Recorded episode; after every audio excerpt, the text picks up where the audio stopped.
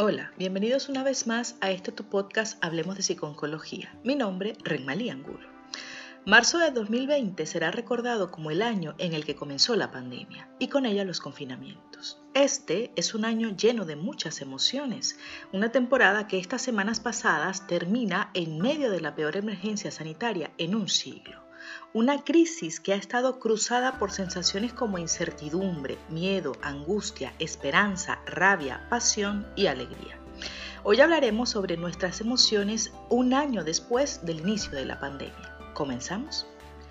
La pandemia a algunos se los ha quitado todo, el bienestar físico, el mental y el social. Un año después comenzamos a ver las secuelas emocionales que deja un virus que nos ha arrebatado más de 2.5 millones de vidas en todo el mundo y que nos mantiene en casa, cansados y con las interacciones sociales justas. Ese cansancio, esa desgana, ese sentimiento de malestar emocional y físico en algunos casos, es una de las consecuencias directas de la pandemia y de lo que hemos vivido este último año. El Centro de Investigaciones Sociológicas, CIS, en España, ha realizado una encuesta sobre salud mental durante la pandemia. Y los resultados llaman mucho la atención. El 35.1% de los encuestados admitió que ha llorado debido a esta situación. Un 16% de hombres y un 52% de mujeres. Por edad, los más jóvenes, los de 18 a 24 años, son los que más reconocen que han llorado por la situación de pandemia. Otra pregunta que se les hizo fue si habían sufrido malestar de algún tipo durante la pandemia. Un 41% ha tenido problemas de sueño, un 51% ha reconocido sentirse cansado y con poca energía, y un 38% ha tenido dolores de cabeza, entre otros problemas como taquicardias, mareos o desmayos. Y si hablamos específicamente de las emociones que la pandemia ha desencadenado, en la encuesta lo que más se reportó fue rabia, seguida por miedo, tristeza y sorpresa. Luego en la encuesta, publicada en octubre, que tuvo la diferencia de que la pregunta sobre las emociones se hizo de manera abierta y no con alternativas, el panorama cambió. La respuesta más repetida fue tristeza y luego vino preocupación, rabia, incertidumbre, angustia y miedo.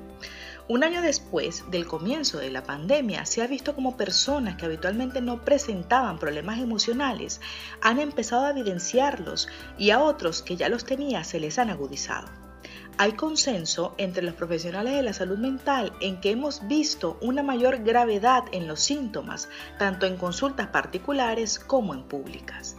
Esto puede relacionarse con un mecanismo de funcionamiento emocional. Las emociones son estados cortos, o deberían serlo, debido a que generan una actividad física y mental muy intensa, que el organismo no debería sostener por periodos largos. Es como andar en un auto con el motor en altas revoluciones. Le entrega mucha potencia, pero también lo desgasta. Este agotamiento es vinculado con las distintas etapas de la cuarentena existe una respuesta emocional por parte de la población de sorpresa, temor e impotencia, y luego de un proceso de adaptación a las nuevas condiciones, aunque sin evitar sus consecuencias posteriores, que pueden durar hasta mucho después de que acabe la pandemia. Si bien esto se produce de manera lenta, su injerencia en la salud mental tiene efectos a largo plazo. No va a ser tan fácil revertir esta situación y eso es lo más preocupante. La modificación de las actividades o rutinas de la vida diaria, la restricción social, el incremento y mal uso de las redes sociales y una mayor incertidumbre y miedo como efecto emocional negativo a la pandemia ha podido provocar en personas vulnerables una hipervigilancia al estado físico y un posible comienzo de conductas alimentarias anómalas. Y es lo que se está viendo actualmente en las consultas, sobre todo en la población femenina más joven. Esto, acompañado de los trastornos depresivos, la ansiedad y el abuso de sustancia, constituyen la ola de la que está alertando ya la Organización Mundial de la Salud, en la que destacarían el abuso de sustancia y los trastornos depresivos y de ansiedad. La tendencia observada por los profesionales, especialmente en España, se está detectando a nivel internacional y ha hecho que la Organización Mundial de la Salud alerte sobre la necesidad de reforzar los servicios de salud mental. Por dar un ejemplo, Japón ha nombrado un ministro de la soledad después de que los suicidios hayan aumentado por primera vez en 11 años en medio de la pandemia. Una investigación canadiense que ha recopilado datos de 55 estudios internacionales pinta la misma imagen que ya ha manifestado Japón. Los expertos señalan que la prevalencia del trastorno por estrés postraumático fue del 22% entre enero y mayo. La de la depresión se sitúa en 16% y la de la ansiedad llegó al 15%. Estas cifras implican que han sido respectivamente 5, 4 y 3 veces más frecuentes en comparación con la prevalencia habitual. Si pudiésemos hacer un resumen de las emociones más comunes en este año de pandemia, podemos hablar de siete emociones. Primero, incertidumbre. Surge de la falta de certeza sobre el curso de acción. Si quieres conocer más sobre esta emoción y sobre cómo hacerle frente, te invito a escuchar nuestro podcast especialmente dedicado a la incertidumbre. Segundo, el miedo. Tercero, angustia. Cuarto, esperanza. Quinta, rabia. Sexta, la pasión. Y por último, la alegría, aunque con menos frecuencia. Ahora nos surge la duda. ¿Podemos ya hablar de las secuelas emocionales de la pandemia? Muchos aún afirman que es pronto para valorarlo, pero en base a los estudios de pandemias y confinamientos anteriores, lo peor está por llegar. Llegará cuando termine la pandemia, porque ahora las personas están gestionando tanto el presente, y aquí hablamos de trabajo, estudios, economía, familia, proyectos, etcétera, que toda su capacidad está centrada en superar la dificultad. El cerebro aún está demasiado activo como para pararse a ser consciente y que salga todo el estrés postraumático. Y es normal que haya secuelas a nivel de la salud mental. Nos han cambiado nuestros marcos de vidas, nos han sacado de una zona de confort que era ir a estudiar, trabajar, hacer nuestra vida social con nuestros amigos y familiares. Y de repente te tienes que encerrar en casa cuatro meses o más tiempo, cortar la comunicación directa con tus amigos y familiares, acostumbrarte a estudiar en otro formato, trabajando de otra manera, porque si no puedes perder el trabajo, en muchos casos perdiendo a personas que querías por culpa de la enfermedad, etc. Cuando nos cambia nuestra forma de vida de manera tan abrupta, necesitamos recursos adaptativos, pero cuanto más joven es la persona, menos experiencia vital tiene, por lo que no tiene los recursos necesarios y su desgaste para adaptarse es mayor. Por esta razón estamos viendo una mayor afectación emocional en la población juvenil. Además, en los más jóvenes también hay que tener en cuenta sus cambios hormonales y la conexión entre hormonas y emociones. Incluso muchos ahora no son conscientes de que su salud mental está sufriendo, pero ese esfuerzo mental puede salir a posteriori y manifestarse como un cansancio extremo con estrés postraumático, depresión reactiva, desmotivación, ansiedad, etc. A continuación te daré algunas pautas para detectar este posible malestar emocional y algunas recomendaciones para hacerle frente.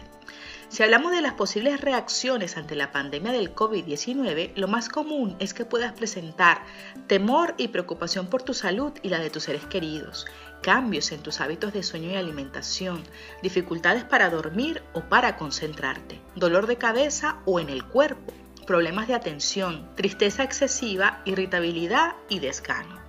¿Y cuáles pueden ser algunas estrategias para lidiar con el tiempo y el estrés? Primero, trata de comer alimentos saludables. Una alimentación balanceada te ayudará a mantener tus niveles de energías y prevenir futuras alteraciones físicas. Segundo, mantén comunicación con tus seres queridos. Utiliza las diferentes herramientas de comunicación para no aislarte. Tercero, Tómate un tiempo de relajación entre tus tareas y actividades. Puedes hacer ejercicios, meditar o ver una película o serie, distraerte y realizar actividades reforzantes.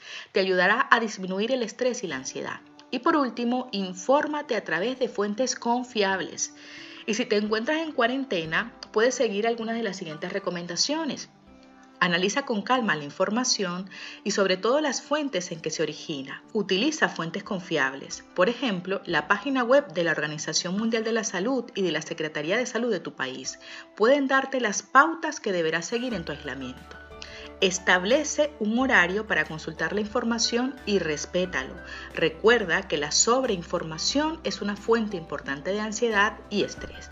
Confía en el criterio de las autoridades sanitarias, son las que tienen los datos relevantes de la enfermedad y su comportamiento. Con la información adecuada para seguir las indicaciones de protección de la autoridad sanitaria, establece una rutina diaria que organice tus actividades. La repetición de patrones de conductas y de relación con el entorno es una fuente de tranquilidad. Sigue una rutina de sueño 8 horas, siempre nocturnas. Establece horarios fijos para consumir alimentos y hacer ejercicio. Y en caso de hacer trabajo en casa, que sea con un horario establecido, no te sobrecargues. Recuerda que en situaciones como las que vivimos, cuidar de uno mismo es la prioridad. Para más información recuerda que puedes visitarnos en nuestra página web www.hablemosdepsiconcología.com y en nuestras redes sociales con el arroba Hablemos de Psiconcología. No olvides suscribirte a nuestros diferentes canales como el de YouTube y de activar las notificaciones para no perderte ninguno de nuestros episodios. También estamos en Patreon por si quieres colaborar con nosotros. Gracias por escucharnos. Seguiremos hablando.